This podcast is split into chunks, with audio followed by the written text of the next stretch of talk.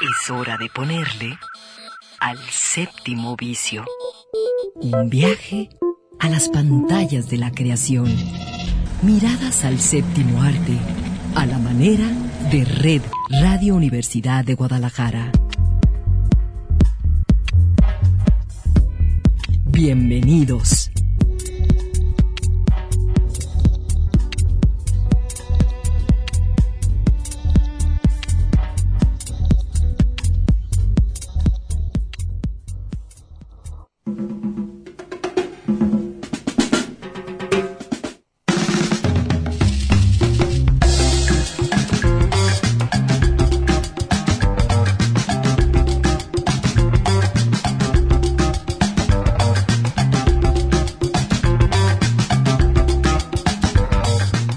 Las 3 de la tarde. Bienvenidos todos al séptimo vicio.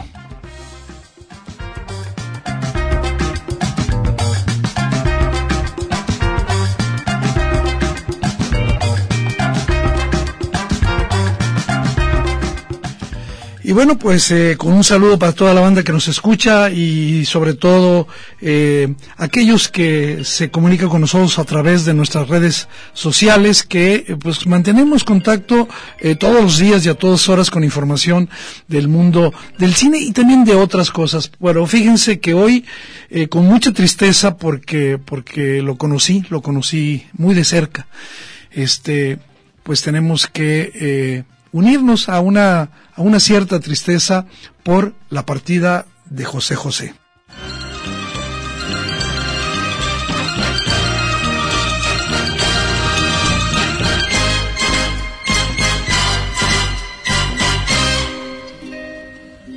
Qué triste fue decirnos adiós cuando nos adorábamos Y pues sí, eh, el día de hoy ya se anunció eh, allá en Florida el fallecimiento de eh, José José. Él nació con el nombre de José Sosa. lo conocí justamente cuando él comenzó su carrera. llevamos una amistad cercana durante todo el periodo de su vida. Incluso tuve la, la fortuna de que él me invitara a, su boda con su última mujer, con, con Sarita. Y varias veces estuvimos con él en su casa allá en, en Miami. Este, y la verdad me duele por, porque sé lo que, lo que implicó de batalla y de lucha. Él estaba muy reconfortado de haber eh, recuperado de un de este esta enfermedad larga que, que tuvo. Y bueno, en el cine José José hizo, hizo muchísimas cosas. Este, por supuesto que son películas eh, que provienen de, de, su fama como cantante, uno, una de las voces eh, más espectaculares de la balada romántica que hubo en el siglo XX y buena parte de ese. Yo digo que en el siglo XX mexicano es uno de los grandes, de las grandes voces que, que van a perdurar, es un, un clásico. Y bueno, este, Muchas de las películas que recuerdo de, de, de, de José, de, de, Pepe, este, la primera y seguramente una, una película que pues ha quedado ahí este por su digamos por su fragancia por su ingenuidad es eh, buscando una una sonrisa. Eh, esta película eh, si no mal recuerdo es de 1971 eh, donde acompañaba a, a, Nadia Milton una historia en la cual él eh, la, la película empezaba porque él perdía a su madre y tenía que empezar eh, toda una carrera. Luego un sueño de amor eh, que hizo con Verónica Castro de, pareja. Eh, algunas otras, La discoteca del amor de 1980 fue parte del elenco de la película de Siempre en Domingo, el programa de Raúl Velasco. Y luego hay dos películas autobiográficas, eh, una, digamos, menos mala que la otra. Yo recomiendo más Gavilano Paloma, que hizo con Christian Bach. Sabor a mí, donde no es específicamente, él hace el, el, el digamos, el, interpreta a Álvaro Carrillo, y eh, de las últimas, yo diría, eh, Sueño, donde hace un pequeño papel ahí, y este, una que no vi, eh, Me late el corazón. Bueno, se ha ido eh, José José y, yo creo que eh, lo vamos a seguir escuchando por muchos años, no sé por cuántos, pero va a permanecer como uno de los clásicos de la música mexicana. Ah, ah, hay que pasar a otra cosa, pasar la página a otra cosa y, pues hay motivos de alegría también. Eh, fíjense que también eh, recibimos la noticia que el documental que se llama Desde nuestro Musho, un retrato eh, de una cantante indígena guatemalteca, eh, Sara, Sara Kurrichich, este, eh, Kurruchich, perdón, este, ganó el premio eh, llamado Award of Merit en la categoría de latino hispánico del Festival de los Mejores Cortos en los Estados Unidos. Eh, aparte de, digamos, de esta buena noticia, es que es dirigida por un buen amigo cercano, eh, eh, Juan Pablo Rojas, y este, en su, en este documental, Juan Pablo va a contar a través de carreteras, de lagos, de, volcanes, la, historia de esta cantante, eh, Sara Kuruchich, eh, y va a crear un retrato eh, que, para mostrar su música, por supuesto también su lucha por el reconocimiento de las mujeres, y todo lo que ha inspirado en las comunidades. Me parece que es muy oportuno en este momento regresar la voz a las mujeres y esto es lo que justamente hace el documental desde nuestro Mushush.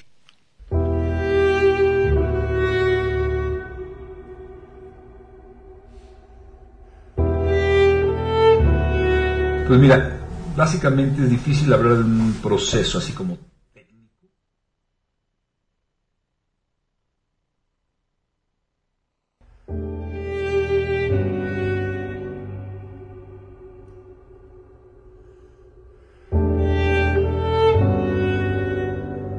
No, he visto cosas buenas, sí. Algo que me haya volado los sesos, no.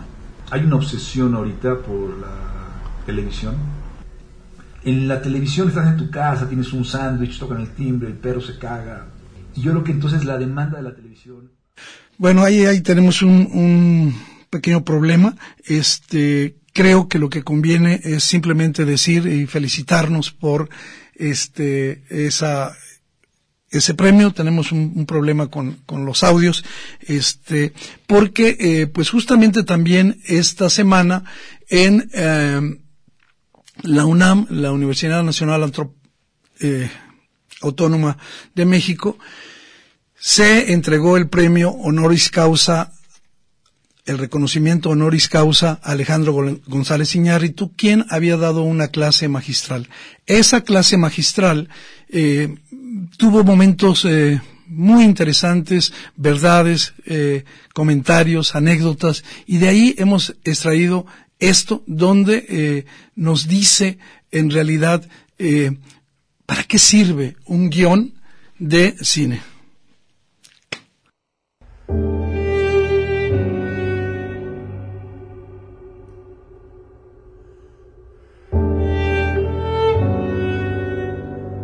No, he visto cosas buenas, sí. Algo que me haya volado los sesos, no. Hay una obsesión ahorita por la televisión. En la televisión estás en tu casa, tienes un sándwich, tocan el timbre, el perro se caga. Y yo creo que entonces la demanda de la televisión hace que las necesidades de la televisión sean una demanda brutal de consumo, de atención. Y yo creo que el cine está perdiendo esta sensación de sueño. Yo empecé haciendo realismo, o sea, creo que hoy más que nada me, ya no me interesa lo real, yo siento que el cine debe de tener algo de, sueño. Y creo que esa parte onírica, esa parte de esa ilusión, o sea, a partir de que estás viendo una mentira, un sueño, ¿no? O sea, tú cuando lees un libro es un proceso totalmente intelectual, de voluntad y de, intelectualidad. Cada palabra la vas uniendo y estás sumergida en una ficción, pero es un proceso muy intelectual cosa muy diferente de la literatura del cine, donde no hay un proceso intelectual. Tú te sumerges en una mentira, en una ilusión desde, la, desde el primer minuto. Y creo que eso se ha perdido porque el cine está imitando mucho la literatura y está imitando mucho un formato de televisión que es muy de ilustrar un drama literario. Y eso es lo que el cine está perdiendo. esa sensación de estar viendo qué es lo que tenía Tarkovsky, qué es lo que tenía Fellini y qué es lo que tenían los grandes directores, que decías, esto sí no lo puedo leer. Esto no lo puedes poner en un guion. Esto no, esto, esta sensación de ver esta película, no entiendo, pero la, tiene una certeza emocional brutal, que no está hecha con palabras ni está hecha con razones. Y ahorita el cine es muy racional. Es, ese yo creo que es, es, lo que a mí me ha impactado, es lo que me ha afectado últimamente, que no he podido ver algo que digas, que me haya librado así.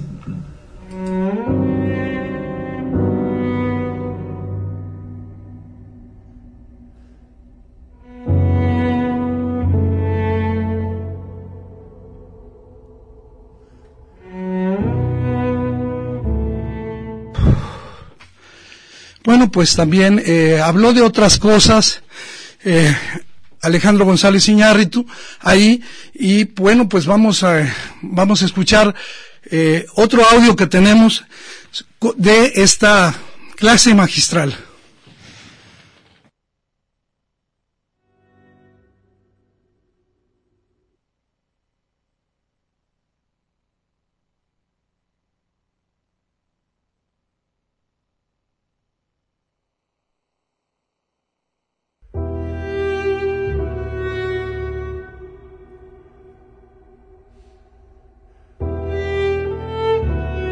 Pues mira, básicamente es difícil hablar de un proceso así como técnico, pero sí te puedo decir que el ritmo interno de cada película es el misterio más grande que hay.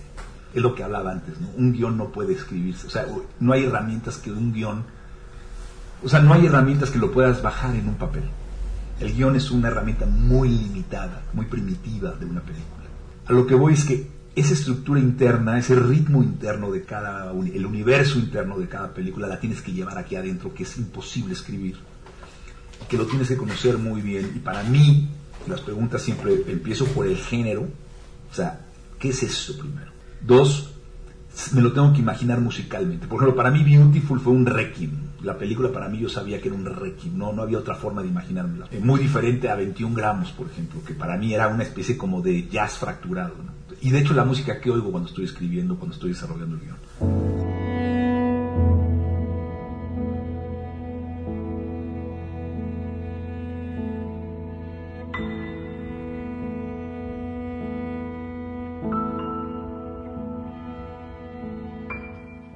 Bueno, pues ahí está lo que comentó Alejandro González Iñárritu. Eh, él hace énfasis mucho en esta referencia a la música para la creación de sus películas. Eh, también eh, menciona ahí la imposibilidad de que un director funde, ancle eh, toda la creatividad de su propuesta, de su proyecto en un guion. Y creo que pues es interesante revisar sobre todo aquellos que quieren hacer cine, que han pensado hacer cine, escuchar esta larga conversación que tuvo eh, con la crítica Fernanda Solórzano y que se puede consultar en YouTube eh, a través del de, título Iñárritu ENAC, que quiere decir Escuela Nacional de Artes Cinematográficas. Ahí van a encontrar completa esta eh, larga charla de tres horas y media. Y justamente eh, vamos a seguir escuchando, eh, para irnos a nuestro primer corte, a Sara Kurricic con esta canción que dice Somos.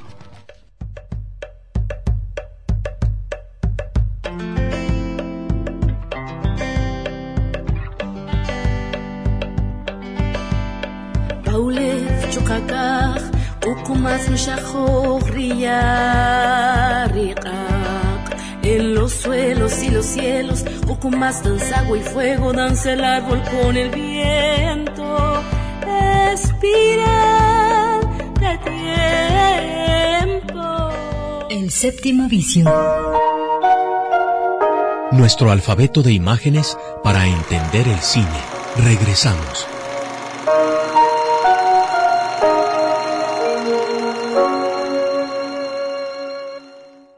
Comedia. Documental. Terror.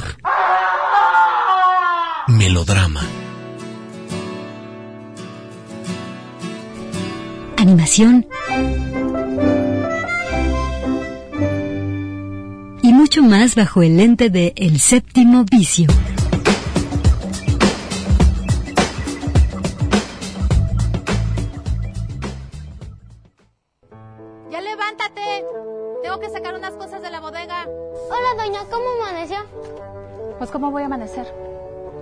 De tener una pensión donde nunca pagan a tiempo y luego tener un chamaco viviendo de gratis en el cuarto. ¿No te encanta ese olor? ¿Cuál olor? El olor a Guanajuato es un olor muy particular, no como el de F que huele a humo. Aquí el aroma es más bonito.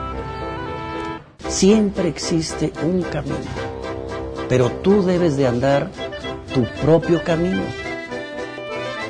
Suéltelo. Sí, ya lo yo, suélteme. El niño no hizo nada. El concurso es para payasos. Sí, y son 100 mil pesos para el ganador y es este domingo. No hay manera que pueda conseguir yo solo 5 mil pesos en una semana. Me tienes a mí. Bienvenidos sean todos ustedes a este, el primer concurso de payasos.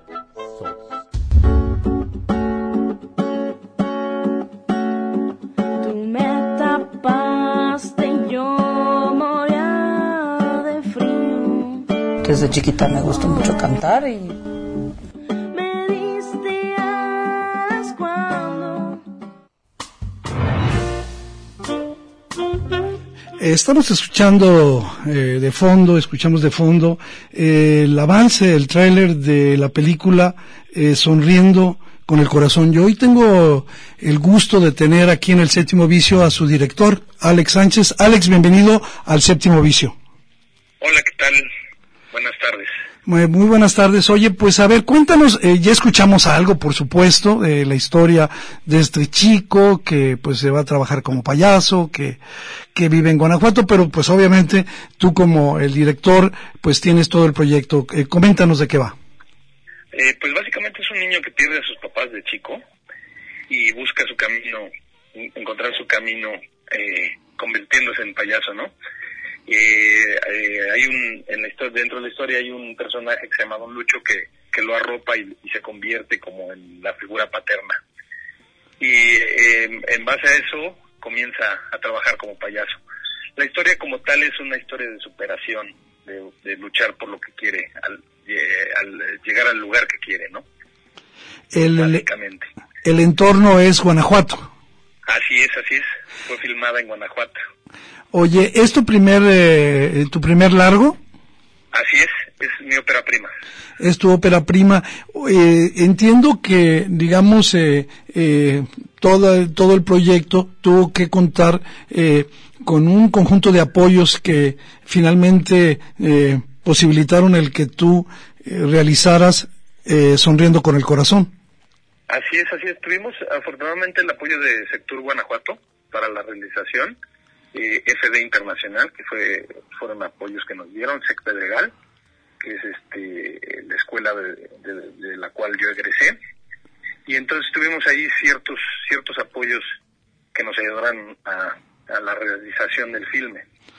Oye, eh, tengo entendido que entre eh, los personajes eh, hay participación de, de actores eh, jaliscienses. Ahí es correcto, es correcto. Está Yoja Tokamoto, Así es. que es este un eh, dentro de la historia es un personaje que que el mismo payaso cuando ya es, ya es adulto encuentra a este a este niño y lo lo ayuda y es, es una historia de, dos de dos payasitos básicamente y este es Yoja Tokamoto eh, Nacho Tapia que es hace el, anta- el antagonista de la historia Luis Brambila Ezequiel Cárdenas eh, Maru Jacinta, digo, esos son actores, eh, eh, por mencionarte algunos, ¿no? César Criollo, que es de Jalapa. Muy bien. Contamos con varios. Es, es un elenco bastante joven. Eh, ¿Cómo te fue con la dirección, sobre todo en este eh, primer largo donde, pues, obviamente has puesto eh, mucho de tu proyecto como realizador? Este, ¿cómo fue la experiencia de dirigir a este elenco tan joven? Pues mira, eh, yo con Yoja ya había trabajado anteriormente y ya lo había visto eh, en su faceta de, de actor y pues me fue muy fácil porque con él, por esa amistad ya tenemos como un cierto acercamiento al proyecto.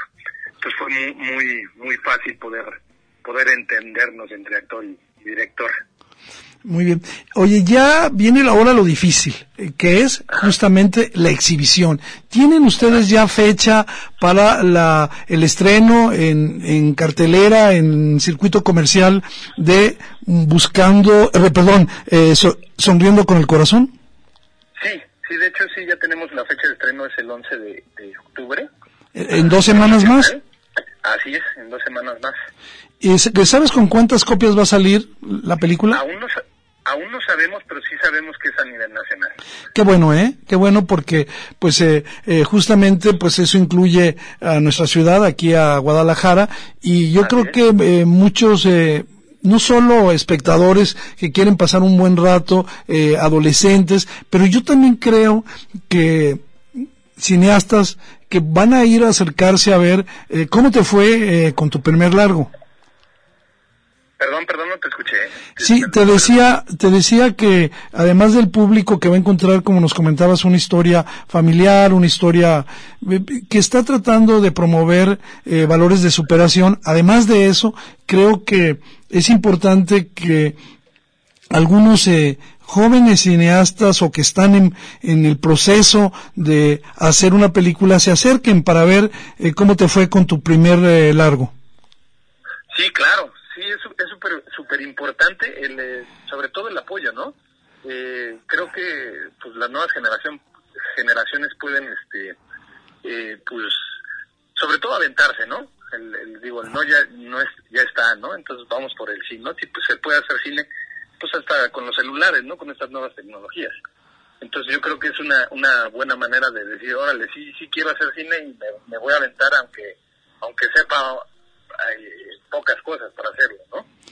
Y, y creo que además eh, una primera experiencia como la tuya, a la que le has puesto tanto interés, en que han buscado, eh, por supuesto, no solo el elenco, sino también eh, una banda sonora adecuada, eh, una postproducción que le da pues una, una vista y una presencia a la película, pues yo creo que eh, sí merece que la, la, la banda, que la gente que está eh, revisando la cartelera ya coloque entre las películas que tiene que ver Sonriendo con el Corazón. Sí, sí, afortunadamente contamos con, con un buen buen equipo de producción, eh, contamos con música de los Cien Pies, es una banda mexicana, eh, pues que está haciendo bien las cosas. Hugo Robles, que también es de Guadalajara, hace, nos- no, hace también este eh, parte del soundtrack de la película. Sí, todas las cosas se van sumando para poder lograr un, un- un buen proyecto. Pues muchas felicidades, eh, Alex, por, por esta, por, por este debut. Ya estaremos pendientes el próximo viernes 11 de eh, octubre, cuando se estrene tu película Sonriendo con el Corazón. Pues te agradezco mucho por la entrevista y pues sí, ahí lo esperamos el 11 de octubre. Lo vamos a estar recordando aquí en el séptimo vi- vicio. Un abrazo y que haya mucha suerte. Igualmente un abrazo, muchas gracias. Y nosotros pues nos vamos justamente con un grupo mexicano eh, que eh, en estos días volvió a sacar estas versiones unplugged de, de su música y me refiero nada menos que a Café Tacuba. Vamos escuchando esta versión que está realmente sabrosa de Eres. Eres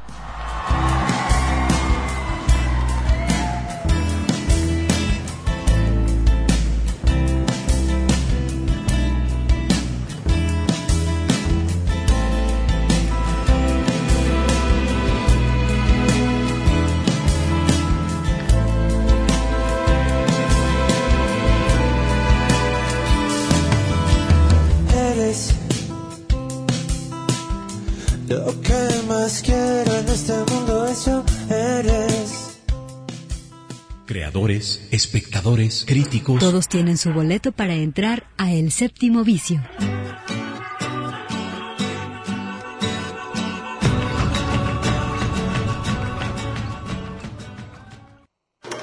Miradas a la fábrica de sueños. El Séptimo Vicio.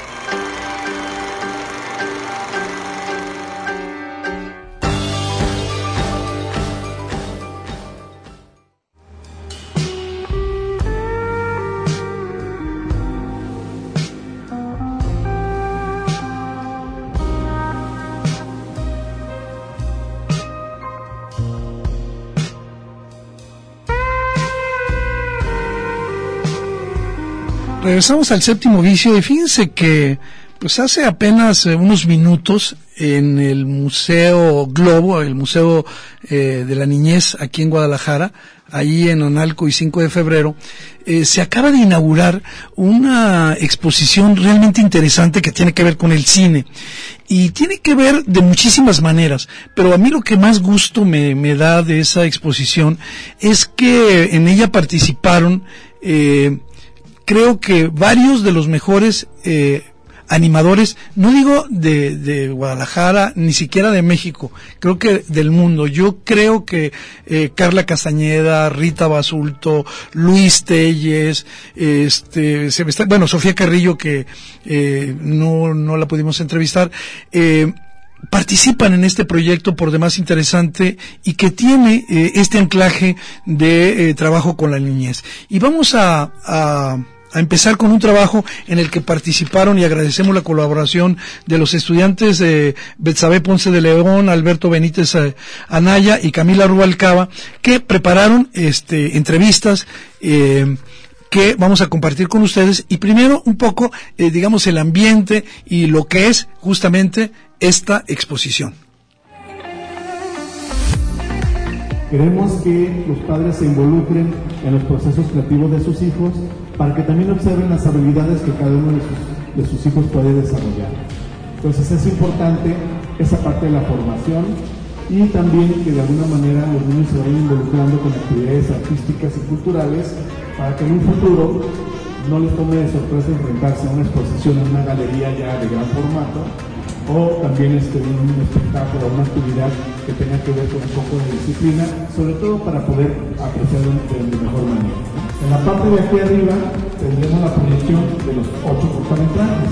Una proyección continua para que puedan ustedes entrar a la sala, sentarse, acostarse cómodamente y ver la proyección de los cortometrajes. Ustedes van a poder ver en una sala llena de cojines, bastante divertida, las funciones estarían a partir de, del día de hoy y las tendremos continuamente proyectándolas mientras ustedes pueden también tener acceso a los talleres.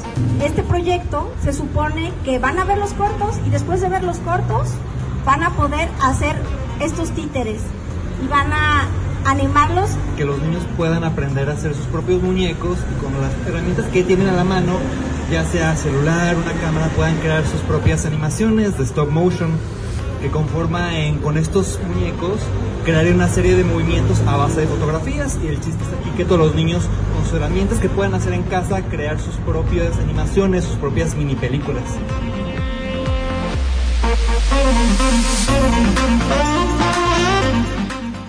Y bueno, eh, una de los participantes más importantes es uh, Luis Telles. Luis Telles, que recordaremos, eh, con eh, la animación Viva el Rey, eh, recibió este año el Ariel a, la mejor animación mexicana y justamente con él también platicamos mmm, de esta exposición que se llama, estaba olvidando, Los Cuentos del Camino. Ahí en Globo, el Museo de la Niñez, en Analco y 5 de febrero. Escuchemos a Luis Telles. ¿Cómo nace este proyecto y cuál es su objetivo, el, el de eh, Los Cuentos del Camino?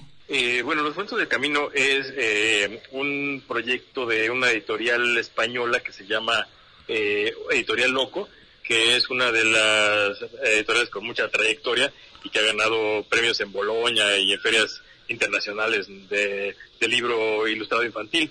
Entonces ellos hicieron su, eh, su mutación a una productora con contenidos audiovisuales enfocados en animación.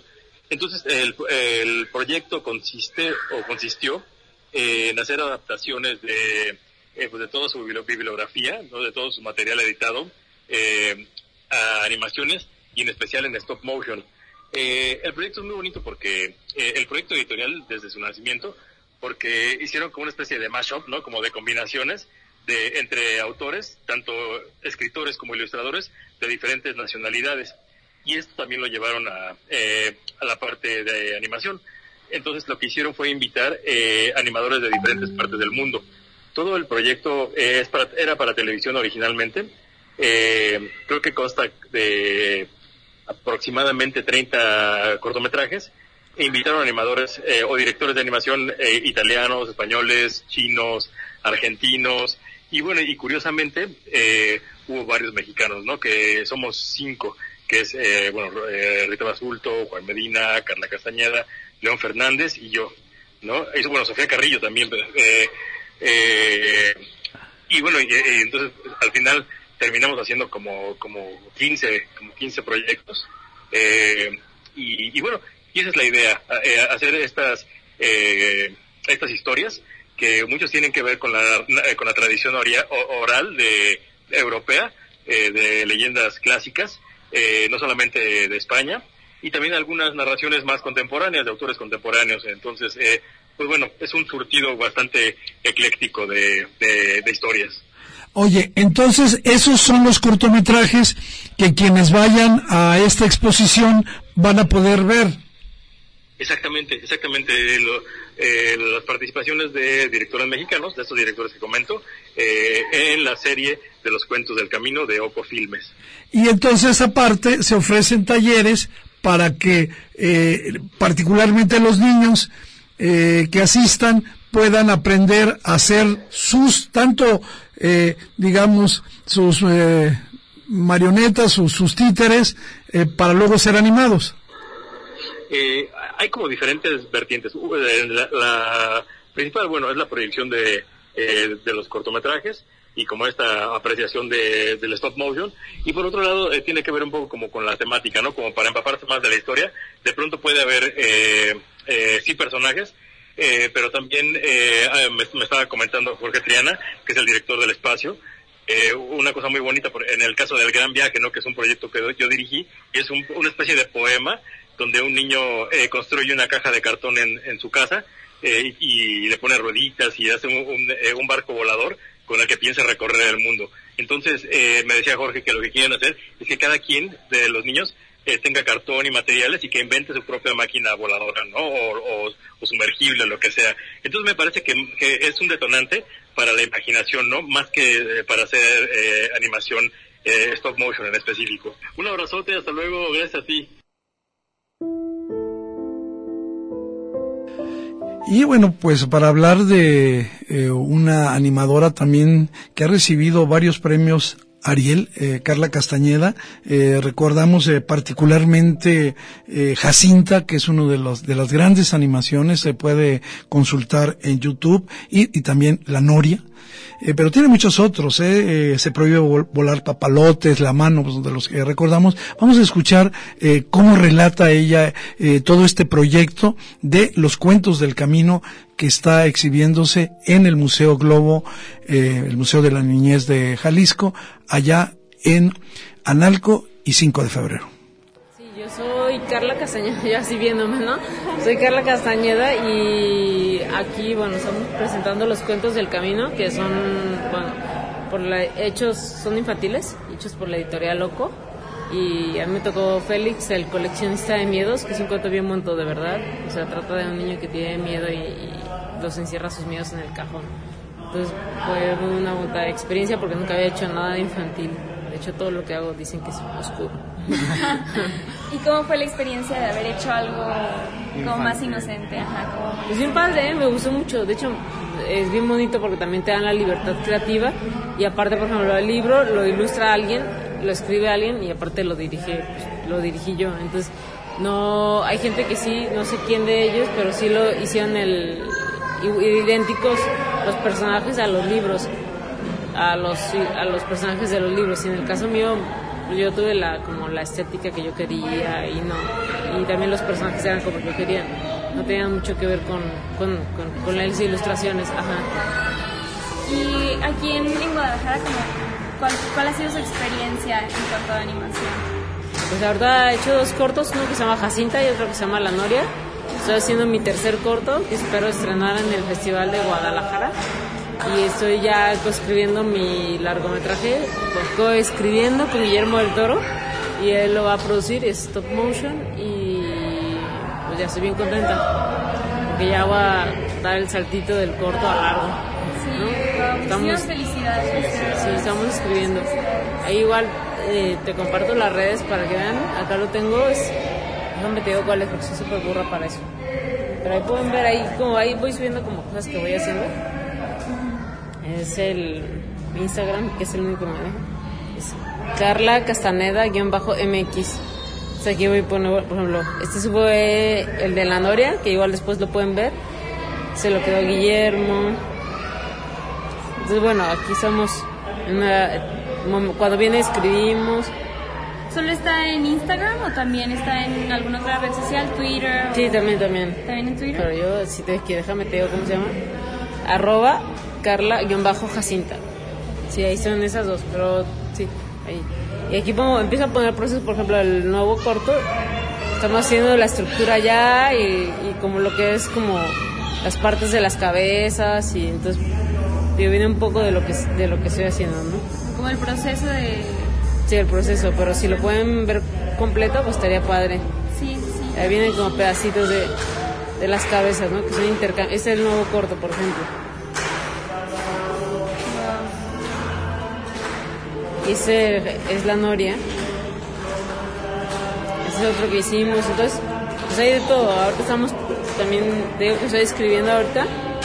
Y estoy concentrada en escribir más que nada mi historia. Porque digo, la empezamos a escribir Guillermo y yo, me toca a mí ahora. Después terminando se la paso a él. Ah, se la van mandando. Ajá. Empezamos ya como poniendo como la estructura entre los dos Ajá. Y es como la base. Entonces ya me toca a mí y ahorita le pasa, le, me toca el siguiente mes. Y después los dos van a dirigir juntos. Yo voy a dirigir Ajá. y él me va, él va, va, va a ser historia mía y de él y él me va a producir. Y también voy a estar en Pinocho, me invitó, que es Pinocho dirige él, pero voy a estar Es en la Netflix, ¿no? Sí, voy a estar en la parte de diseño y producción. Y pues ya cuando empiece me iré a Portland a estar allá. Está bien padre la experiencia. Mucha suerte, muchísimas Sí, pues muchas gracias. Muchas Sí, felicidades. trabajo. ¿Considera que hay un apoyo hacia la animación aquí en México? Déjame pensar. No, bueno, yo he tenido la, sí he tenido la suerte de que los tres cortos que he hecho he tenido apoyo de IMCINE. El primero, el segundo y el tercero.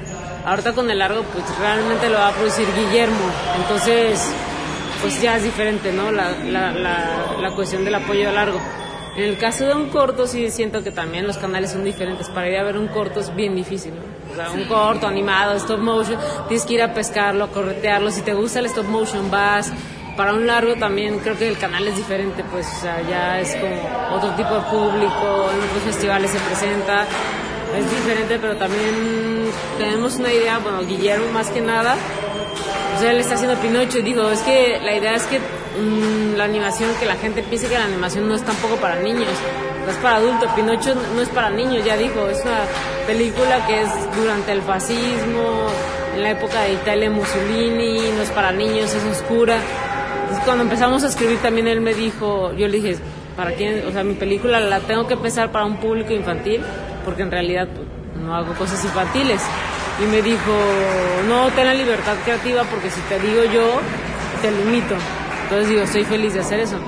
Entonces está bien padre como escribir sin pensar en que, en que me tengo que limitar creativamente, como que sea algo para niños, que también me gusta mucho, pero, pero, algo, pero mis cosas personales pues, en realidad son como para adultos. Ajá. Hablan como mucho de la ausencia, la pérdida, cosas que me pasan. Es como más intimista. Ajá. Igual después si quieren verlos ahí están en Vimeo los dos, La Noria y Jacinta. Y el otro pues ya está en el Festival de Guadalajara. Esperemos. Nos estamos animando. Sí, sí, en- ya en como cinco meses. Sí. En cinco meses, sí, sí, sí. Y este, pues, digo, también hemos eh, hago cosas, por ejemplo, hicimos un video para Trocker hace mucho tiempo. Hicimos también para Ecofilm unas cosas. O sea, también hacemos cosas que no tienen que ver con, con algo personal. Pero bueno, lo, lo personal creo que es lo más satisfactorio. Sí, lo más Al final de difícil, cuentas, pero sí. lo más Sí, porque son como historias que tú sacas y que tú tienes ahí. Reflejas en... Ajá, exacto. Entonces digo, a, a Félix le tengo mucho cariño, pero también es un corto, por ejemplo, que es- fue muy difícil porque en realidad está a dobles, o sea, no a 24 cuadros, sino a 12. Y también me, me dijeron, "Ay, aviéntatelo en 12 días y dura 7 minutos. Cuando un corto como Jacinta de la Noria duró dos años haciéndolo. Y porque también es son muy como de 10 minutos. de este, igualito, ajá. Por ejemplo, esa foto de arriba es del nuevo corto que estoy haciendo y es el personaje del nuevo corto. Pero, pues sí, generalmente la animación, mucha gente no entiende que sí se tarda un montón de tiempo porque es un crear todo de la nada, ¿no? No existe nada, entonces tienes que empezar desde crear tu personaje, desde dibujar tu personaje, desde ver cómo lo, se va a vestir, cómo, o sea, la historia, ¿Dónde todo. se va a mover? Claro, entonces a veces siento que los que también en festivales como que ven primero la ficción documental y la animación la ven como algo mínimo, siendo que no es mínimo, o sea, tardamos lo mismo, por ejemplo, ahorita que estoy escribiendo el largo, pues veo que en realidad es un gran mucho trabajo y que es mucho tiempo y que al final tardas escribiendo lo mismo que lo que hace que lo que tarda un, un escritor de, de ficción no tarda lo mismo y ya- pero en animación tardas mucho más o sea en, en filmar tarda dos meses no cuatro cuatro ocho semanas y en animación no te puedes tardar en una película de, de 80 minutos 70 minutos unos dos tres años cuatro años o sea es totalmente diferente el tiempo no ¿Y cómo lo solucionaste con, con ¿Ese? Ajá. No, pues la verdad, o sea, sí siento que voy a quedar muchísimo más bonito. Porque también creo que la animación tiene que ver como el tiempo y la calidad, ¿no? O sea, es como el tiempo que le dediques es la calidad que tiene. Si quieres algo rápido, pues te va a quedar como mal hecho, porque la animación es como cuadro por cuadro y es como saber qué movimientos le tienes que dar, ¿no? Y tienes que como pensar mucho en la psicología del personaje. O sea, en mi caso es como ese niño, o sea, quién es, cómo se llama, qué le gusta, cómo lo ven, cómo actúa, cómo camina, cómo, o sea, es como mucho de psicología. Entonces, si haces una animación rápida, pues obviamente no te va a quedar fluida, ¿no? Te va a quedar como diferente. Entonces, por eso me gusta mucho hacer como mis proyectos, más que nada, ¿no? Entonces, sí. Sin límite de tiempo. Sin ¿no? presión. Sí, aunque el límite pues sí te lo pone porque tienes un apoyo de IMCIN, entonces te dan cierto tiempo que también creo que la convocatoria deberían de serla como más amplia para animación, porque dan lo mismo de tiempo para ficción y para animación y no es lo mismo, o sea, en realidad hacer una maqueta, por ejemplo, Jacinta nos llevó haciendo maquetas como seis meses, el corto de ahora también llevamos como seis meses haciendo maquetas, estamos colaborando, yo estoy colaborando con gente como bien padre, que no había colaborado, por ejemplo, el- la Noria, la voz la hizo don Ignacio López Tarso, que está bien padre, y Ana Felia Murguía, Jacita fue Ana Felia Murguía, ahora también está involucrándose gente bien, bien, bien padre, o sea, en vestuario, en sillones, en props, en todo. Entonces como que cada corto buscas como dar un paso adelante, ¿no? No ir como hacia atrás. Entonces en el largo es como más, como creo, creo que te exige como más digo por ti misma, digo por mí misma, porque tampoco es pensar en los demás, pero es como platicamos con Guillermo, que tú cuando vas al cine ves cuando una película tiene corazón o cuando se hizo sin corazón, solo por, no sé, por hacer una historia, producir, o por dinero, por lo que sea. Entonces lo que no queremos en el largo, tanto Guillermo como yo lo que queremos es que tengan corazón que se siente, y pues sí se siente realmente cuando hacemos, cuando me toca hacer un diálogo, de pronto sí empiezo a llorar porque me acuerdo, no sé, de alguien, una amiga que se murió en ese, en ese entonces o lo que sea. Pues creo que es cuando ahí, cuando reflejas en realidad como otra parte de ti, que después sin pensarlo la gente también le llega. Es el caso de Jacinta, que era mi abuela, murió de 100 años, entonces la gente no tiene diálogos el corto, entonces cuando la gente lo ve de otras partes del mundo, pues sí dice, ah, mira, es, es esto, ¿no? O sea, y sentí esto y viví esto. Y también es padre ver como la reacción de otra gente.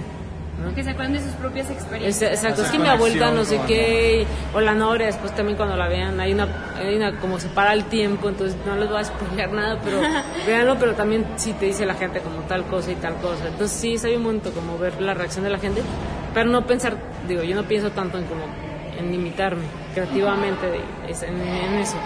Entonces, digo, ya saltar al largo, pues está padre, es como otra aventura nueva diferente. Y ahí estaban pues, también otros personajes en la casa de los, en mi ca- casa con los monstruos. Guillermo nos dejó una vitrina, creo que a todos los que estábamos aquí. Entonces está el de la Noria, que es mi personaje principal, Tadeo, y está Jacinta, la viejita que teje. Entonces también allá está esa parte de, de todos, todos tenemos un personaje ahí. En la parte donde está el santo y todo esto, empieza en cómics, ahí está la parte de animación, donde hay una cámara de cine. Sí, pues muchísimas felicidades. Muchas gracias. Sí, muchas gracias. Luego estar compartiendo cosas. En Instagram es donde comparto ahí de pronto que empiezo a animar o pruebas, estructuras, cosas que ya, ya empezamos a hacer aquí en Guadalajara. Pero sí, está padre ese proceso. Pues Muchas gracias. Muchas gracias. Eh, Vamos a nuestro último corte y regresamos con las sugerencias de la semana.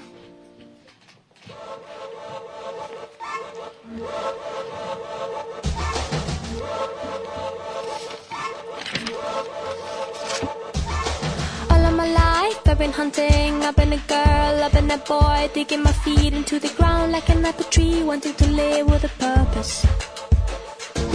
Skin is a word, love is not a sin, people are bad, people are good, just like the moon is a stone, but it's a 104.3 FM. Tu punto de vista sobre el cine en el séptimo vicio. Continuamos.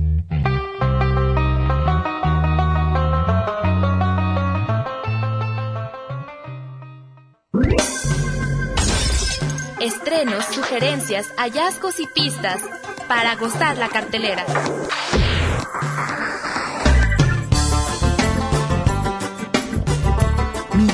Al séptimo arte, a la manera de Red Radio Universidad de Guadalajara.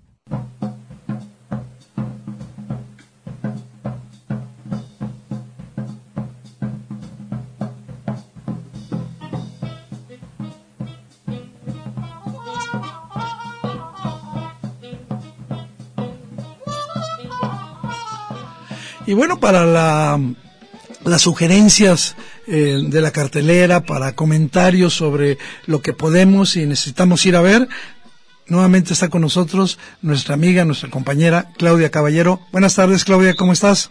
Eduardo Quijano, gracias. Bien, pues eh, lista para que tengamos, digamos que el panorama, como tú bien dices, de este esparcimiento tan lindo que es poder ir al cine, ver la cartelera y cuando menos tener en avanzada una idea de cuáles son las películas que el séptimo vicio, digamos que te da un empujoncito. Ya tú me dirás cuáles son las tuyas. Yo traigo algo eh, un poco aunado a lo que escuchábamos ahorita del trabajo de animación que podemos ver en esta invitación que nos hacen. Ahora en cines, en salas, esta semana se estrena una película eh, titulada Un amigo abominable y que es para toda la familia. Es una producción de los estudios DreamWorks que ya son conocidos si ustedes han visto cómo entrenar a, a, a, su dragón, por ejemplo, que fue una de las más recientes y que está en las plataformas este, para que identifiquen como el estilo de animación. La historia, bueno, es eh, este, uh, este abominable hombre de las nieves del que ya también se han hecho varias películas, pero aquí lo que hacen es mostrarte un personaje muy tierno, muy lindo. La dirección está a cargo de una mujer. Sí. El proyecto, el proyecto, eh, vamos en inglés, es Everest, eh, dando nombre a, esta montaña. Es un viaje, es una experiencia, una aventura de tres niños. La protagonista es una preadolescente y todo ocurre desde Shanghái hasta los Himalayas con una amistad que por supuesto, bueno, pues los une. Eh, en, en la azotea de su casa esta niña se encuentra al Yeti, al famoso Yeti, que es el abominable amigo, que este, que en realidad, bueno, pues ella le va a servir para poder escapar de unos científicos que evidentemente están a la casa de este abominable, de esta abominable criatura y entonces, bueno, en las calles de, de este lugar en Asia, pues eh, se dan estas aventuras de, de lograr escapar con él. Eh, hay una música muy linda, tiene, además de los paisajes impresionantes, es eh, creo que una inmersión cultural también. Eh, la chica toca el violín y entonces a mí me pareció que era un recurso nuevo que creo no lo había escuchado y visto en una historia. Sí me parece que de repente abusan eh, en el recurso, regresa y regresa a tocar el violín. Claro, no les voy a decir qué es lo que ocurre cuando toca el violín y cómo es que une este eh, digamos que este sonido también a la magia que tiene el mismo personaje del Yeti que es hermosísimo y a la si te vas a la, a la familia, la experiencia familiar de ir al cine con niñas y niños, los abuelos les va a encantar. Pues qué bueno. Fíjate que yo tengo una sugerencia que tiene que ver eh, justamente con justamente con los eh, documentales y este eh, se llama Soles Negros este es un documental eh, bastante difícil eh, de ver porque lo que nos va a narrar es justamente el conjunto de desapariciones, de las muertes que, este, pues eh, desde hace más de 10 años son la vida cotidiana de México. Vamos a escuchar. Qué fuerte.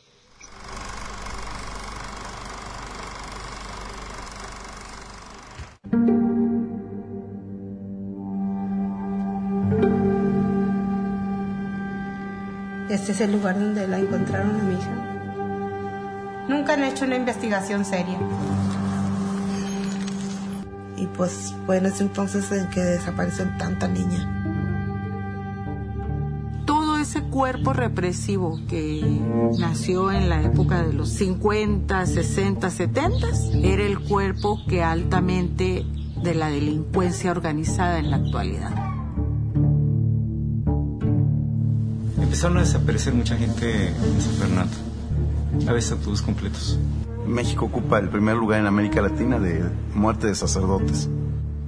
Se acabó el refugio para periodistas y lo sentíamos en la puerta de nuestras casas eh, al agresor.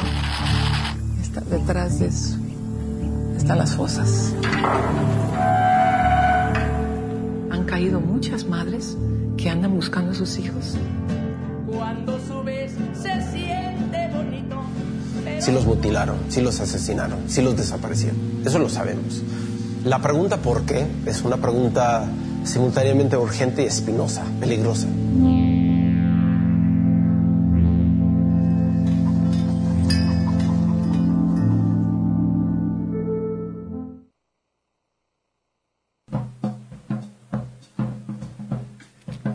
Y bueno, Claudia, pues este el programa ya llegó a su fin. Este mm, creo que es contrastante las dos eh, sugerencias que hacemos, una para toda la familia, que entiendo es, es muy divertida y que va a generar, digamos, una idea, digamos, de superación, ¿verdad?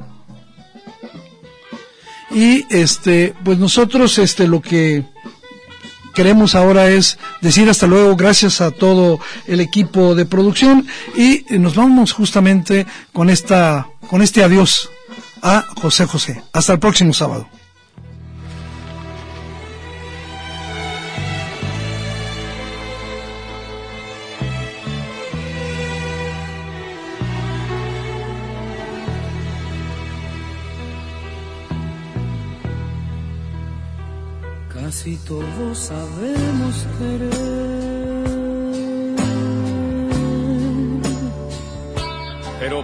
Sabemos amar. El séptimo vicio. La cultura del cine en imágenes sonoras.